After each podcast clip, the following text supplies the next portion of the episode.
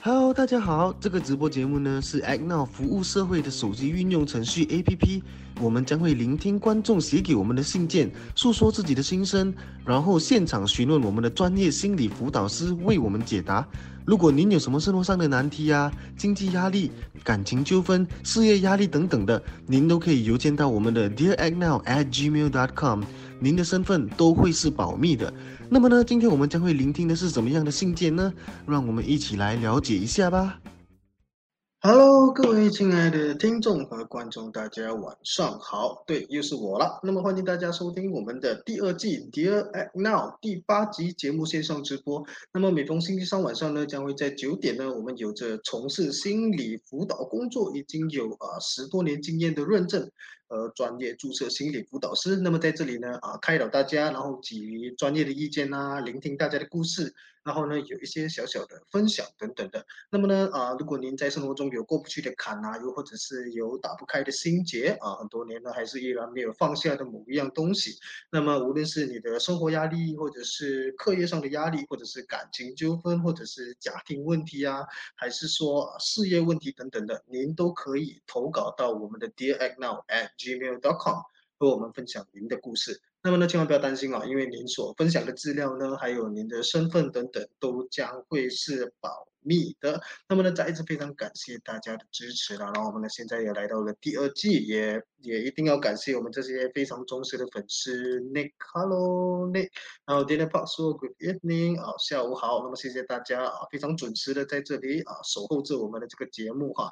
然后呢，呃，如果你也对我们的英文版本有兴趣的话，那么它会在每逢星期一在同一个平台和大家见面，也是在九点正的。然后呢，啊，马来文版本将会在星期四晚上在 Act Now Trooper，也就是我们现在这个面子书上啊播放。然后呢，也将会在九点正，所以大家千万不要错过了。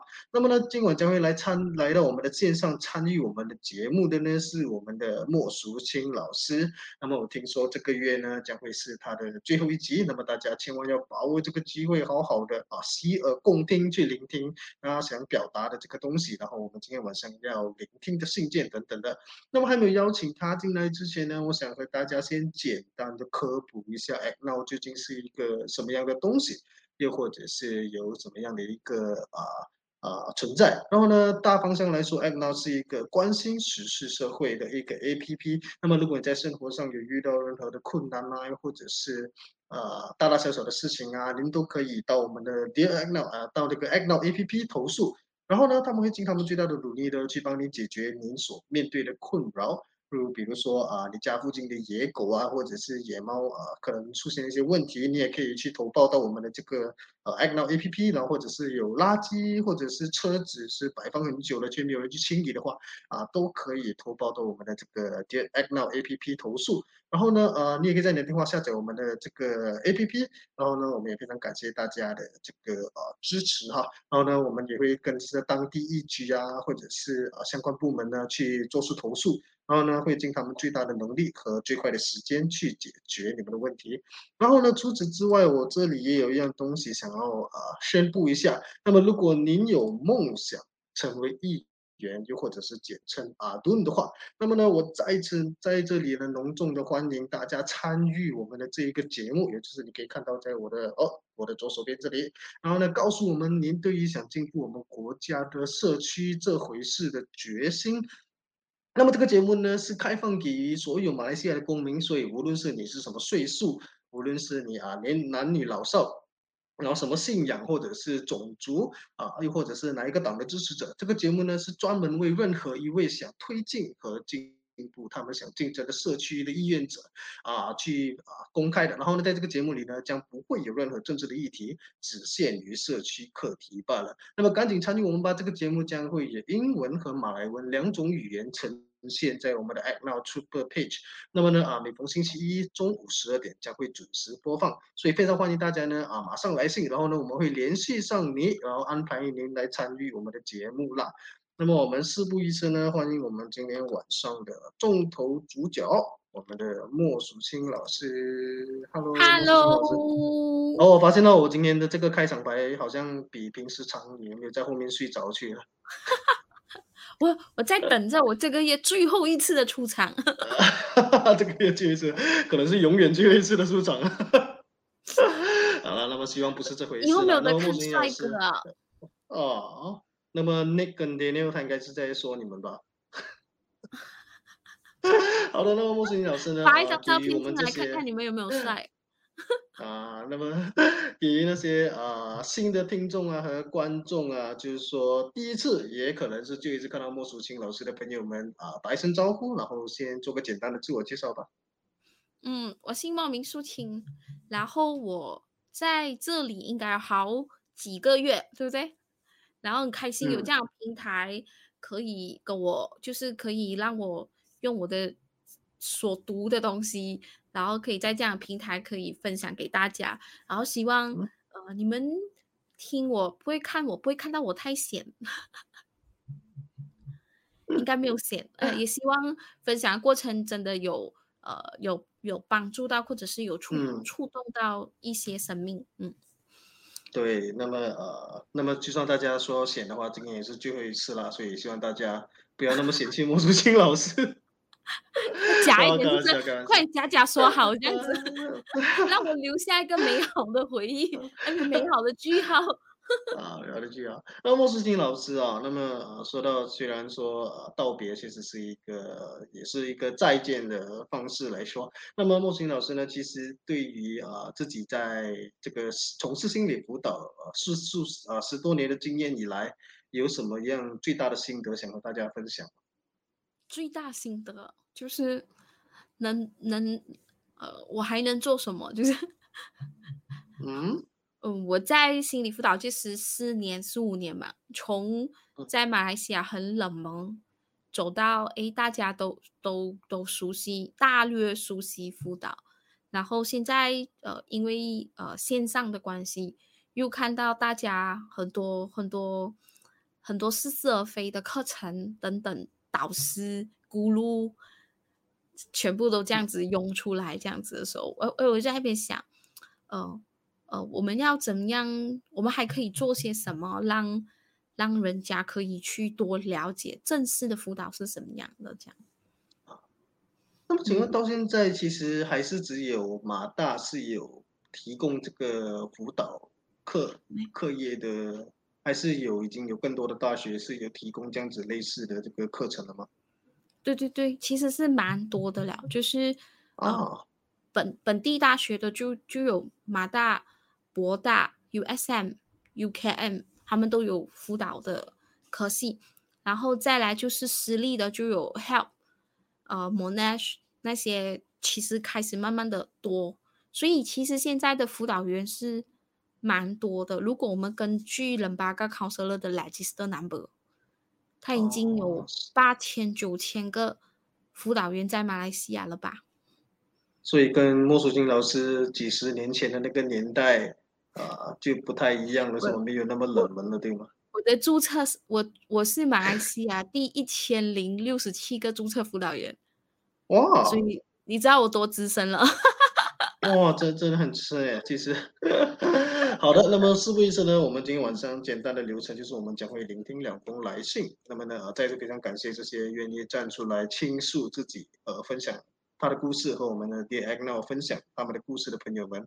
那么这是相当勇敢的一个行为。然后呢，我们希望今天晚上的一个小分享呢，能够呃提供你一些呃情绪上的舒缓，或者是能够实际上的援助。那么呢，今天我们的第一封来信哈，来自于哎，等一下，我看到 Nick 说呃，哈哈，什么呃，很资深，哦就因为你讲我。资深，我就相信你真的是帅的。好的，那么我们的第一封来信呢，将会来自一名叫啊、是来自一名叫做呃 Hanny 的女生。那么呢，她的婚姻出现了一些问题，那我们来聆听她的故事吧。Dear Act Now，我的名字是 Honey，三十岁，来自贝尼。我最近结婚了，但生活似乎并不美好。我时不时的怀疑是否做出了错误的结婚选择。在结婚之前，我已经对我们的关系产生了怀疑。我们似乎在很多层面上都没有联系，包括在兴趣、理解、智力方面。我认为我们会交往，是因为双方都处于准备与某人安定下来的年龄。他是一个好人，一个非常好的人，但我认为我们让彼此痛苦。有时我会感到无聊，我们甚至不能像朋友一样交流，有百分之九十五的时间都是我在说话。即便如此，我们也无法沟通，就像鸡和鸭，我们永远不同步。最近我流产了。他没有意识到这对我的心理影响有多大。第二天，他没能陪我去散心，因为他要去帮弟弟妹妹。我心很烦。他不明白我为什么会如此沮丧，因为流产很常见，而我不明白为什么他无法理解。在这种时候，我怎么可能不是他首要关心的人？在看医生前，我感觉不舒服，认为可能是月经来潮，请他准备简单的午餐。之后，他便不高兴。当我感觉不舒服时，他还在生我的气，让我感到惊讶，甚至不告诉我午餐准备好了。当然我们会沟通，但我认为双方永远无法相互理解。Dear Act Now，我不知道该怎么办，请给予我建议。好的，首先，那么非常感谢 Henny 啊，倾诉了他的婚姻上的遇到一些问题。那么呢，这个丈夫呢是一个很好的人啊，根据他的信里面所说的所说的。可是呢，他们在很多呃范围啊，或者是说很多层面上都没有一定的这个默契，然后包括在兴趣理解这个智智力方面，我不是很明白他想表达的是什么。可是就是说，两方都是呃很难和对方沟通和相处的人。那么啊，他有提到这一个点哦，我想先。提出来说，啊，他说他们两个人结婚的原因只是因为啊，在已经处于在一个准备与某人安定下来的这个年龄。那莫淑清老师啊，其实对于这个，你觉得很多时候，就说你遇到的这些呃情侣啊，或者是出现问题的情侣啊，其实很大部分的成功率啊，或者是失败率啊。都是出现在那些呃对的时间，可是不是对的人，或者是说对的人，可是在不对的时间。你觉得在这种这方面要取得一个平衡啊，就是说，究竟哪一个是比较呃风险比较低的选择？什么叫做对的人跟对的时间？我觉得没有一个答案了，就是就好像我现在十多年了，结婚十多年了。呃，我身边的这个是对的人吗？还不懂哦，应该应该这种东西要到老了才能作数吧？是不是？那我们要讲去定义谁才是对的人，谁才是值得让我去期待成为对的人呢？对啊，说不到的哦，因为呃，我觉得伴侣跟朋友不太一样，朋友是我在这个阶段，呃，我追求什么我就去找。找呃类似频道的朋友，等到我的生活跟我的生命体验跟步伐不一样了，可能我就会有另一群更跟我更契合的朋友，而这些朋友可能慢慢的就没有联络了，对不对？嗯。可是伴侣不是这样的，伴侣往往就是，嗯，他他需要适应你每一个步伐，不只适应你的，还要适应对方的。可能二十岁的时候我遇见他，我需要的是浪漫。可是三十岁到了，我们三十岁说我们要的是稳定、稳重、稳重。对，到了四十岁的时候，我们又需要他成熟，对不对？嗯。所以我想说，因为伴侣这件事情，它是随着生命的步伐，呃，我们对伴侣的要求跟期待会随着生命的步伐而不一样。可是伴侣这个人，如果你认定他要跟他走很久的话，其实他没有变的，他还是他。你你 get 到什么意思啊？我们所以我们也，所以我们也不能，所以我们不能简，我们也不可以简单的概括那些啊，愿意为你改变，愿意在你需要的这个年龄阶段要有的这个特质，而去选择去啊努力去达到你的这个心中的目标，这个人我们就不可以简单的概括他就是对的人吗？这样他他能适应你，你能适应他吗？就是说我能不能适应他？对我很好表达的说，我需要怎么样怎么样的伴侣。他真的是适应我，变成我要的模样，或者是来满足我的期嗯待。对，可是我能去满足他的期待吗？所以哦，就很自然而然会有这种，嗯，就很自然而然会有这种，呃，觉得自己有必要去和他在同一个步伐而感到的压迫嘛。就算不同步伐，但是我们可以怎么样在回来这间家的时候，把我们弄成是同个频道的人。意思就是我们出去的时候是不同频道、不同的步伐，对不对？嗯，可是回到这间家，回到彼此的身边的时候，我们要怎么样适应彼此的步伐？我我觉得，所以为什么说婚姻是经营的？它不会是认定了结婚后就是稳定的，你还是持续要经营的。因为这个持续的经营，是因为两个人在不断的成长，两个人的生活步伐不断的改变，两个人对人的需要跟对伴侣的需要也不断的改变，所以我们就是一直要适应不同的改变。我以前会觉得婚姻要磨合，就两个人在一起要磨合，等到磨合到契合了，我们就会变成什么灵魂伴侣，很有默契的伴侣，是不是？嗯嗯嗯，可是现在我我我觉得走到今天，我我反而觉得这个磨合是不会结束的，不会哦结束。哦，不会结束的。对呀、因为不是他有小转变，就是我有小转变；不是他有呃，他有他有不一样的看法、不一样的见解，就是我有不一样的看法跟不一样的见解，所以我们都一直在磨合，对不对？那要怎样去断定那一个人是适合你去呃消费精力和时间去磨合的人他愿意跟我磨合的人，啊？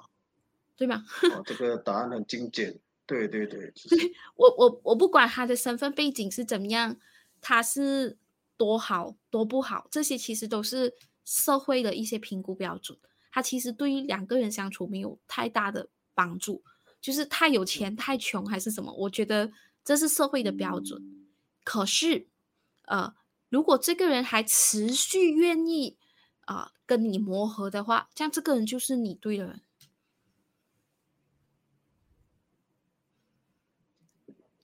那如果爱，就是说，所以就是说，长远来说，我们也没有办法去断定这个人会和我们磨合到什么时候，所以到最后，啊、始终还是一个难免会是一个赌注啦，对吗？等到你磨合过后，最后的时候，你会发现到，原来生命活得越来越安稳的时候，是我跟自己的关系越来越好的时候，哦对吗刚？才 Nick 说的这个也是，爱情慢慢会变成亲情。可是我希望我的爱情永远都是爱情啊！是哦，我也是这样子觉得，我会觉得变成亲情其实蛮，其实是也是嗯另外一种方式说，呃，已经没有火花了，对吗？没有火花，然后会会开始变成理所当然。就是爱情的时候，对方呃来送你一份小礼物，你会觉得哇很很温馨，对不对？但是亲情的时候嘞，你应该的啊，是不是？啊，明白明白。可是哈尼的这个这个哈尼的问题远远超越这个所谓的亲情和爱情哦，她似乎啊感觉不到她的丈夫呃有任何的地方都跟她有任何的契合。你觉得这个丈夫有一点像是在啊、呃叫什么 passive aggressive 啊，就是说有 Passive 点特地啊、特地一特地用冷暴力来迫使这个哈尼提出离婚还是什么？会有这样的可能性吗？这个这个部分要 Desmond 来剖析。没有哦我我好像也对他懂男的生，你到底分手过几次啊？为什么你这样懂男生？我要们对她分手的的丈夫，我们对她的丈夫理解不够，我们也不知道他是不是真的是这么沉默寡闻的人，所以我们很难去判断，对对吧？可是对说，他一说他是一个好人，就是说这个男生，这个老公始终还是有表露出他好的一面，让哈尼看到。所以其实问题出现在哪里呢？如果单单只是这样子看的话，她的老公在厌倦她了吗？普遍的一些世俗的概嗯，普念，遍，就嗯是结婚后就好像是你的。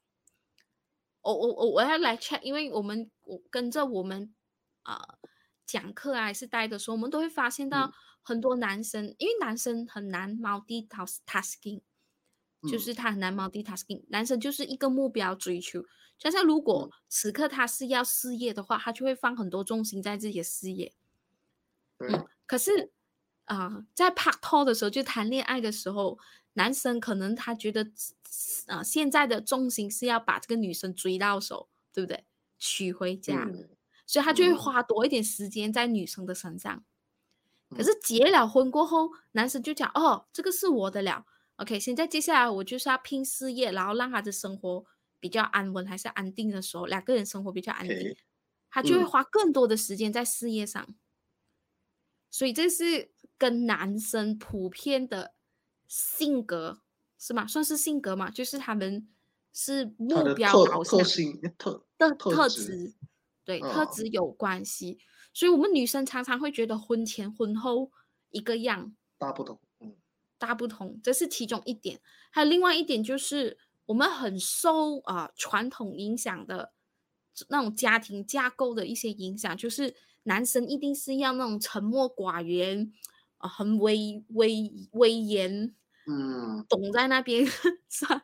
因为嗯我们的父亲可能就是这样形象，所以我结婚过后，我回到家庭，可能我也想要扮演这样子的角色，这是被上一代的一些模式模板，就是伴侣的模板、刻板印象，刻板印象，或者是那个模板复制了，你自己去复哦。制了，嗯，所以这个也会导致呃，我们女生也不能适应啊。就好像本来谈恋爱的时候，家务可以帮帮忙做，可是结婚过后帮忙做，就好像我是帮老婆做，不是我该做。你你可以理解那种概哦念吗？我明白，同居的时候是一起做，哎，没有说帮老婆做，要尽量呃尽量给对方看到自己最好的一面，对对，所以我觉得这是婚前婚后的大不同。可是女生就有一点不太一样，女生会觉得婚后你就是我的终身伴侣，我就要花更多的时间在你的身上，对不对？所以就变成这样子的过程，就变成呃婚前跟婚后男生跟女生的啊、呃对彼此的要求跟期待是有很大的差差异的。嗯这是第一点，可能哈哈尼在面对的是这样，然后再加上他的先生跟他好像不在同个频道底下沟通，所以他就觉得很辛苦，因为我表达了我的需求，他还是听不明白。还是他选择性听不明白，嗯，可是这个社会上很多，因为传统文化，或者是一路以来我们对男生的教养，都好像没有需要太理解别人的情绪，对不对？嗯 我不懂你认同像这一点吗？我小少少认同，少少认，因为很多男生都被教到不要有情绪，因为情绪很很很麻烦，或者是很类似，可能会破坏嗯你的人生 这样的概念，所以他不懂自己情绪，他也不太懂别人的情绪，这样子。嗯，明白明白。可是呃，虽然说到这些是比较呃表面的东西哦，可是我们真正看看你的这个性啊、主要的这个问题是在于她流产之后，她的丈夫对她漠不关心，才是让她最受不了的。那么这个会是这个导火线吗？你觉得这个就是导火线了吗？就是说，如果真的是要去告诉他你应该怎么做的时候，是不是要以这件事情为中心，然后以这个方向去开导他啊？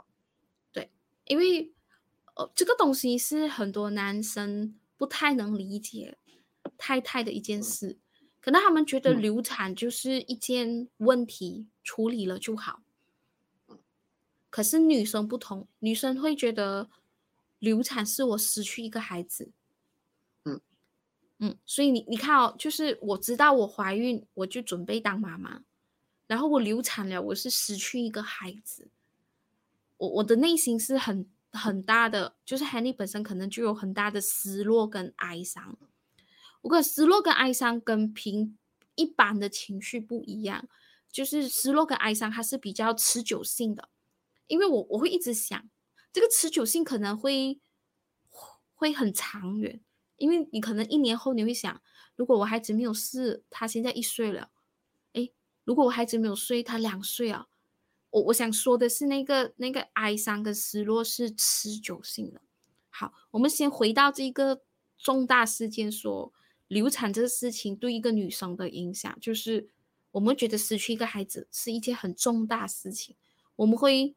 会处在一个失落跟哀伤，甚至是我们会有愤怒，我们会有呃呃忧郁的状态出现。担心啊，就忧郁。可能也不担心，就会问为什么是我？这么其他，尤其是看到呃同同个时候怀孕的朋友或者是亲戚，嗯，难免会有一种生孩子出来了的时候，我们就会啊，这么不是。为什么我我不可以有一样的这个？为为什么我？对对，这是这是一点，这是情绪的部分。还有另外一个点，就是我们处我们这个年纪的，就是三十岁嘛，跟我差不多。我们这个时代的女生，我们有机会受教育，我们我们也有被教育到，就是我们需我们可以努力去争取我们的生命。所以有很多东西，我们都以为可以控制跟安排。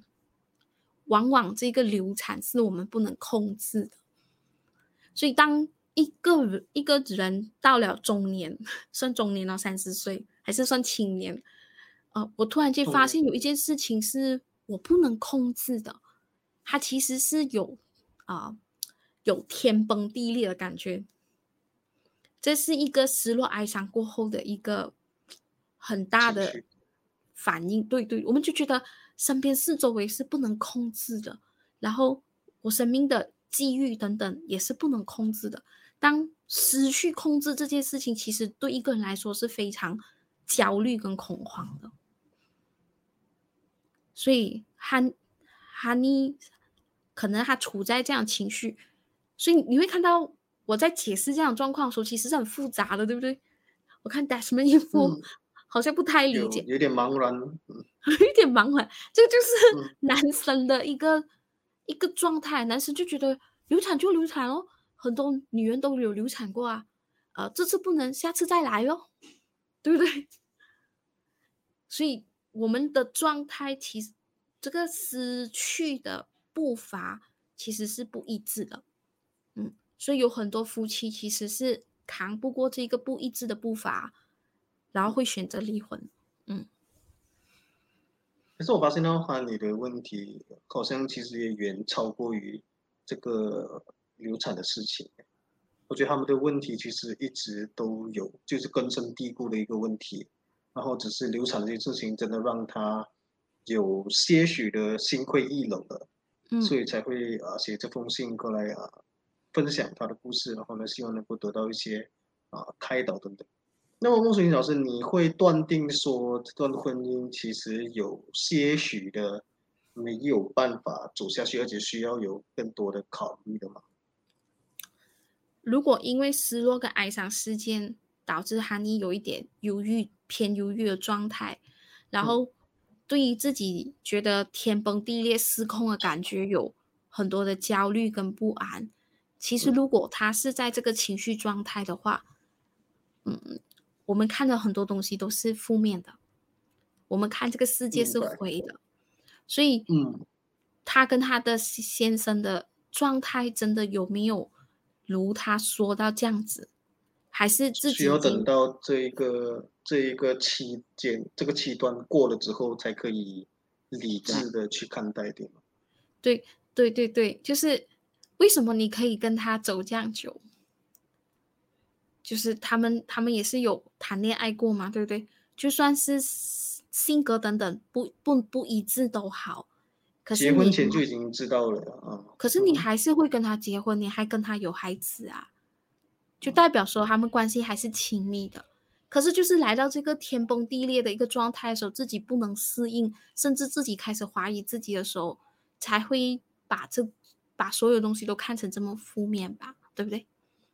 再加上呃，这一个状态的人，就是在失落跟哀伤的时候，我们很常会断绝外面的联系呀、我就像想外面的温暖，嗯，对，就就想要自己一个人，然后我们也很很怕跟人家接交谈这样子。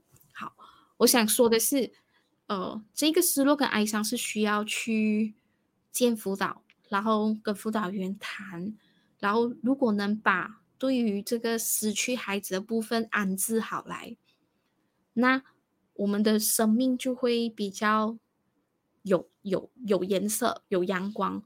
所以，当我们有颜色、有阳光，我们自己的力量来了，我们才去检测我们跟这个男生还能不能走下去。就是你愿不愿意去跟他磨合，他愿不愿意跟你磨合这件事。嗯明白明白。那么其实我也有注意到一个小细节，是可能哈尼可以去呃注意一下，因为我会觉得啊、他也说到一个部分，就是说他还在生我的气，让我感到惊讶，甚至不告诉我午餐准备好了。那么这个先生始终有准备这个午餐呢，所以我觉得或许有可能他只是一个不善于表达的人，然后他比较是使用啊、行动去呃表示自己，而不是用言语上的这个对，所以无论如何呢，嗯，就好像莫淑清老师刚才所说的，这个哈尼呢，还是需要一些时间去啊、沉淀，然后就是说让这个哀伤和啊、忧郁的这个期期段啊、这个这个 period 就过去的话，然后再理智一些的去重新看待这段感情跟婚姻，然后呃再尝试去和自己的丈夫去做一些沟通，然后甚至是啊、提到就提出自己这个流产这件事情，让她对于她的丈夫的漠不关心感到非常的啊心灰，这些东西都需要在哈尼最啊理智的状态下啊提出来，这样子的话，他也才会得到这个理智的观察和理智的答案嘛。那么希望无论如何呢，哈尼都可以啊快快乐乐的，然后希望你呢啊能够早日也有啊自己的孩子吧。那么如果哈尼呢嗯还是需要啊专业啊的服务，还有一些啊心理上的这个帮助的话，那么我将会在这里呢啊放上去这一个我们的 helpline 是我们的拨打热线，那么全部都是我们的这些啊马来西亚的这些机构所组建的，然后呢，希望对大家有一些些的帮助。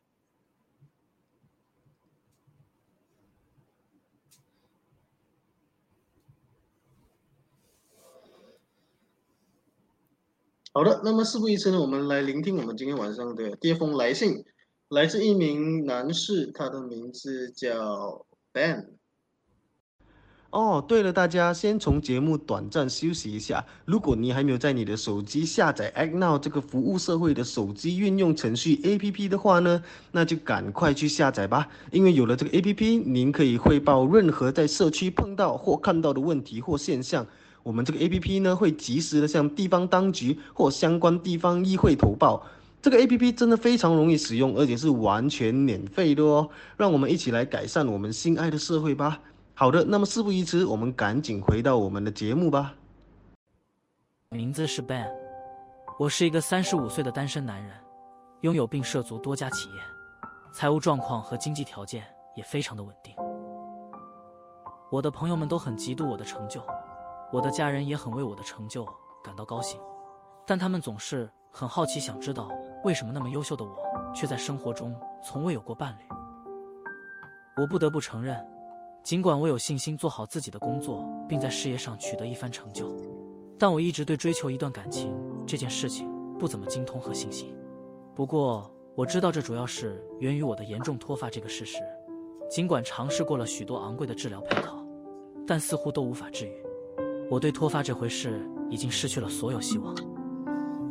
正因为如此，我没有信心相信任何人会诚心爱我。我觉得他们都是为了我的钱，没有我在事业上的成功，他们还会一样爱我吗？还是我想多了？好的，呃，非常感谢 Ben，然后愿意呃写这封信来倾诉他的这个故事哈。那么 Ben 呢，一个三十五岁的单身男士，然后呢，在事业上也非常的啊、有成就，然后呢，他就说他其实，在感情上哦，却四处碰壁，然后呢，也面对了不少的困扰，就因为他有着这个秃头的现象啊。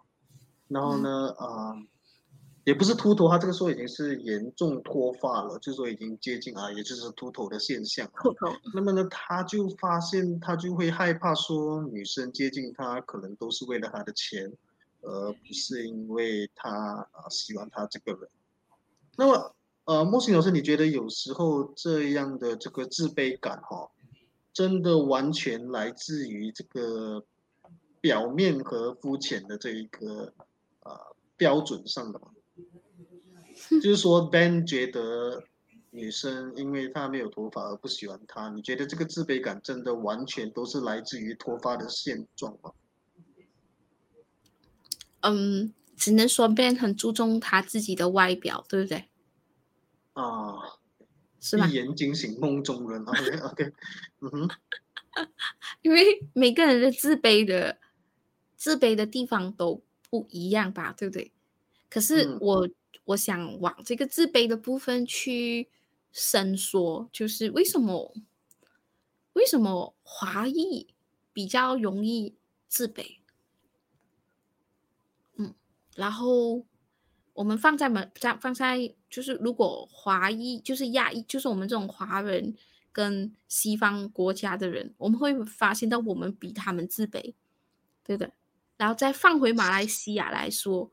我们这些说华语、受华文教育的，比一般我们说只受英语教育的华人更自卑。有这回事吗？有，就是如果那个如果那是华华裔，然后他是纯英文源流长大的啊，就华文源流跟英文源流又有很大的差别。英文源流的他们比较自信去表达自己。比较自信去诉说自己的种种，但是我们我们华文源流的人就比较自卑。好 哦哦，就是有点像是说，嗯，如果我的中文说得好，我觉得没有什么好值得骄傲或者是炫耀的。可是会说英文却成了一种优点，成成了一个优点，是这样子说。有有可能我们也会觉得英文重要过华文这样子。不，我想说的是那个比较是那个文化的部分。你有身边纯英文源流的朋友吗？有。你把它对比跟华文源流的，你会不会觉得他们比较 confident 说话？我我说错话，不要说 不要说他们有没有知识。呃，没有啊，也也 OK。我我的朋友或许是一个例外啦。他是那一种，他会告诉你说，他以后也不会让他的孩子学华语。可是我觉得这个也是来自于他完全不会中文的自卑感，这是我的 推测啦。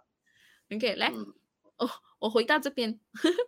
嗯，但但是但是呃，我们我们会不，我明白，我明白你的你，我明白你想表达的这个东西，就是说啊，英文说的比较流利的感觉，就是啊，会给人一种错觉，就是他高人一等这样子。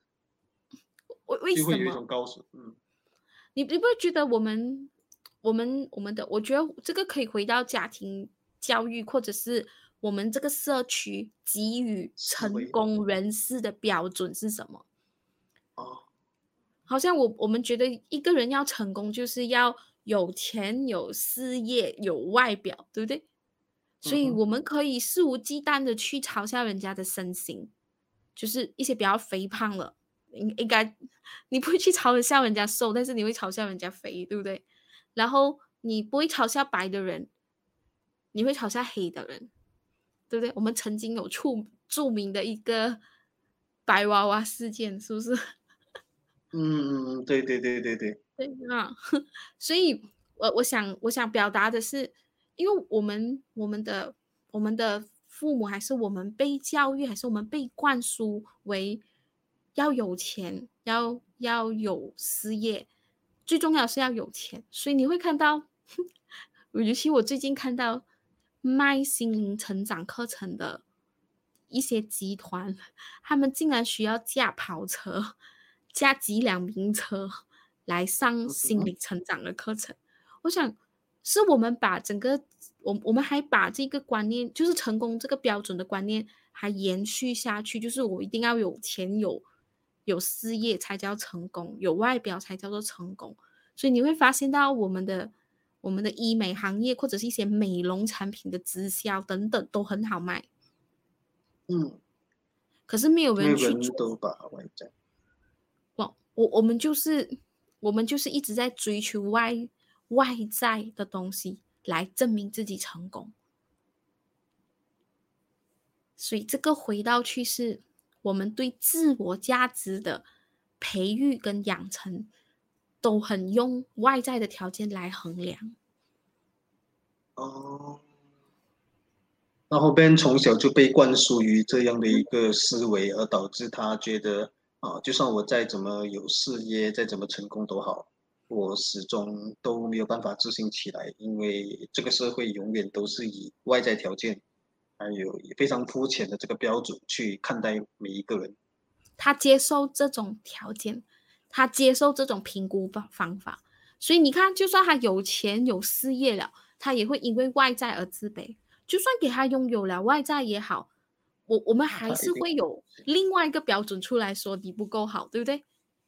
我觉得这个嗯不够好，反而是这个社会一直在培育的方式。就我们一直会把孩子养成不够好，或者是我们会一直告诉他不够好，希望你做这样子才有进步的进步的欲望和动力嘛。所以如果你要把它包装，把那所以我们的好都建立在外在啊。这这个你认同？我们的好都建立在外在，但是嗯我们好像都没有做好过。因为你只要做一件事情，一定有人告诉你还有什么部分是不够好了。嗯，对，嗯，所以我想说的这个，这个是阿 Ben，你接受这种评估标准，是你接受的。而不是每个人都和你一样有这样的一个想法，就是在和你一样，就是再坦白一点，就是阿 Ben 你过度于焦虑你的外在的，是吗？然后也过度低估了别人的这个择偶条件跟标准。我们我应该说，我应该说，嗯，如这一个这件事不是阿 Ben 的事，这件事是一个社会的现象跟状况，就好像 Nick 说了，你看现在一模一样的网红脸，就知道社会差不多一样的审美观。你你会发哦现到我们越来越越来越简化美跟不美，我们越来越简化一个人白成啊功不、成功。啊、对对对，挺啊、眼 睛大啊、牙齿对平啊，都是社会的标准。因为我曾经被人家讲过，你不要开嘴巴，你嘴巴关起来，你还有一点点姿势；你的牙、你的嘴巴开起来，你就完全没有姿势。哎，我被人家 笑过，因为我牙齿不平。哦，知啊识是什么知识？knowledge，knowledge 不是不是，就是知识啊，就是你哦，有一点就是那个魅力这样子啊，对对啊，对。魅力哦，OK。可是可是，因为我嘴哦巴一开出来，我就没没有魅力了，然后你还你还是去绑了牙没有哦？你没有绑牙？没有，这就是我啊。如果如果那个人会因为我牙齿觉得我不美的话，这样这样这样你也太简化我了吧？是不是？你戴你戴 headband 也是为了好看啊？戴黑边是因为我的头发很乱 没有没有，戴 headband 是老板老板指示的，老板叫我戴啊是了要美，对对。不，我我我想我想表达的是，我们越来越简化了，所以他一样的简化他自己，他也简化了别人方便吧，啊，简化 就方便。你容你易容易去什么，容易去判断，然后就是这个这个方便其实是一个很可怕的东西。可是因为就是这种方便跟判断，你不会觉得越来越多人更自卑吗？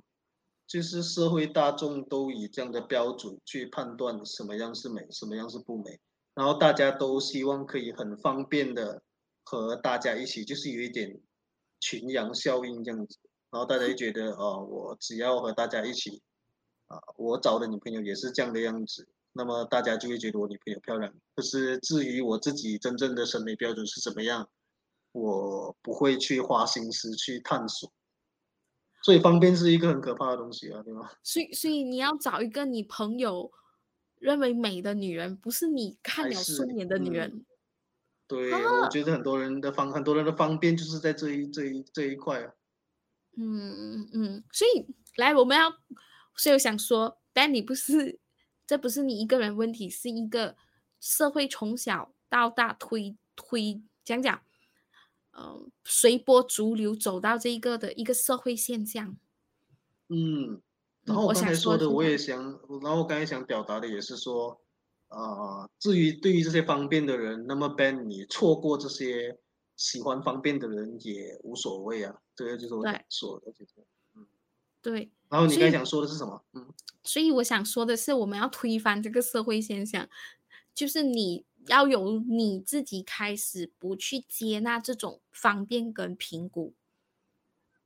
嗯，对吗？就是我 我没有我我这个模样就这个模样啊，我我先开始接纳我这个模样，因为我知道世界是独特的啊，每个人都是独特的啊，嗯，所以它不是简单的标准，它是需要多元化的。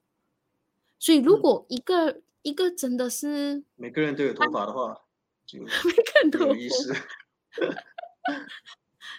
如果每个人头发都这样美的话，我就不用戴 hairband 了，对不对？嗯，对对对，我就我就来然后呢嗯漂一下就可以了，然后收视收视率就爆棚了。OK，所以 所以我要接受的是，我我要接受我自己本身是独特的，然后我也要接受我自己是多元的，对不对？然后我在我从这一个标准，我先拒绝那种简单的标准先，我才可以看到多元跟的自己，我才可以看到呃有价值的自己。当你觉得你有价值的时候，你才会遇到那个同样是欣赏多元价值跟独特的人，对不对？嗯，明白。明白 那么说，而且加上说，有很多西方国家的，甚至是亚洲的，就是光头也可以很好看啊。就是说，我会觉得有一些脱发的朋友啊，然后呢，可能说他就干脆把它剃掉，反而更好看的。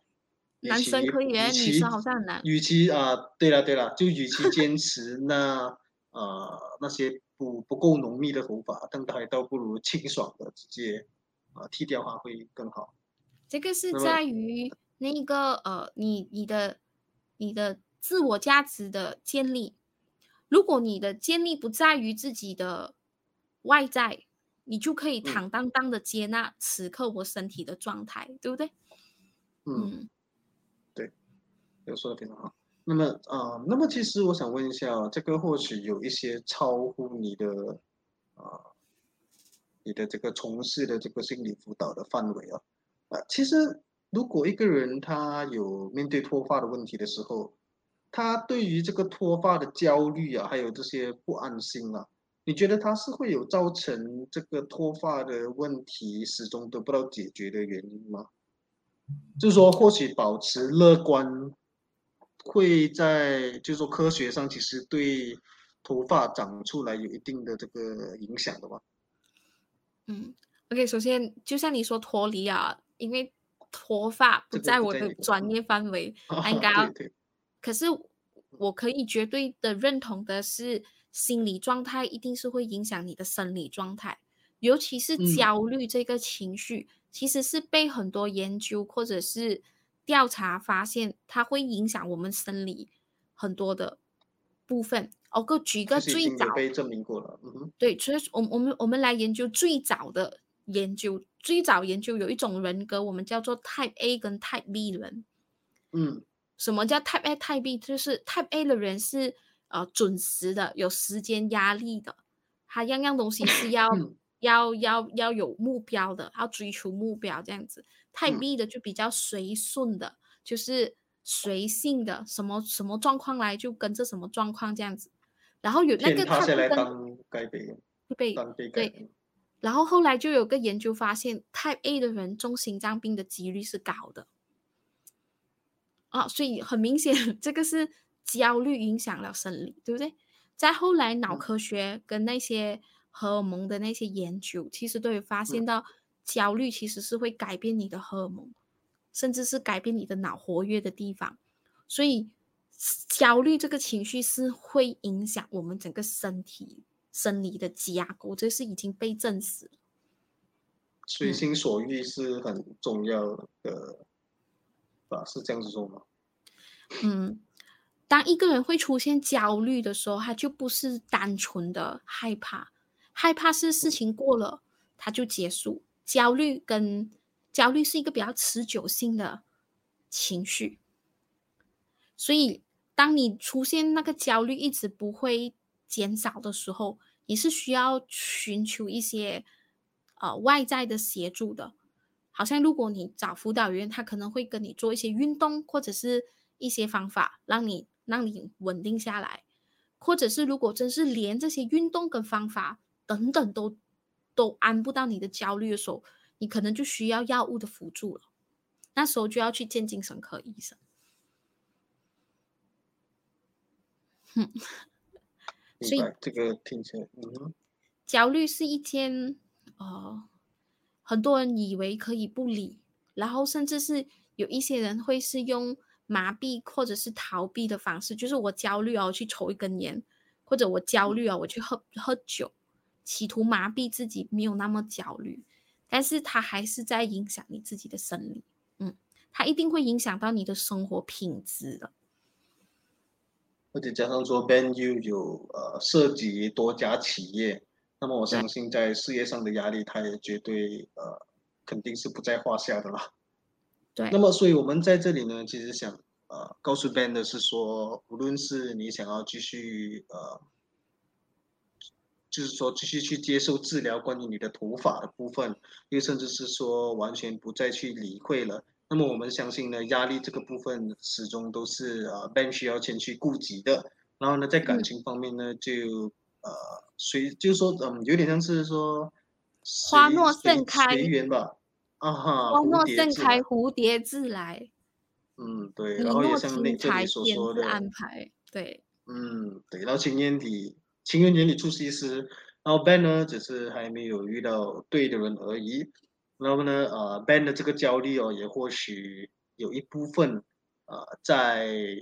制止着他去遇到对的人，所以这方面也是他必须去注意一下。应该这么说吧，就是他认同这样子的标准，他认同这样子的简单标准、简化的标准，对不对？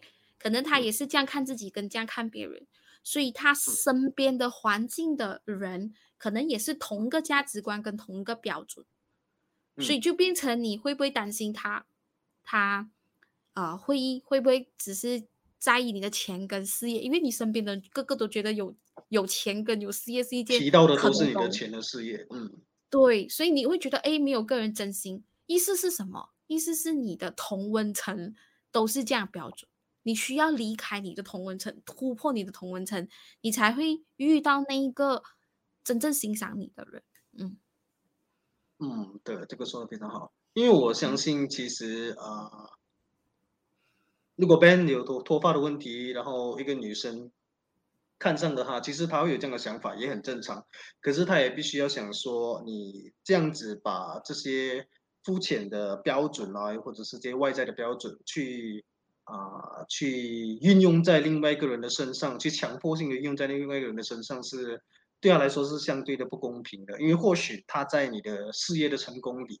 看到了你的这个上进心和愿意奋斗的这个心，那么这些稳重啊，还有这些能力，也是啊别人有权利跟资格去啊喜欢上的一个部分。那么 Ben 呢，也不要因为啊单单只顾虑他的自己的头发的问题，然后呢也去忽略了或许真心啊喜欢他的人。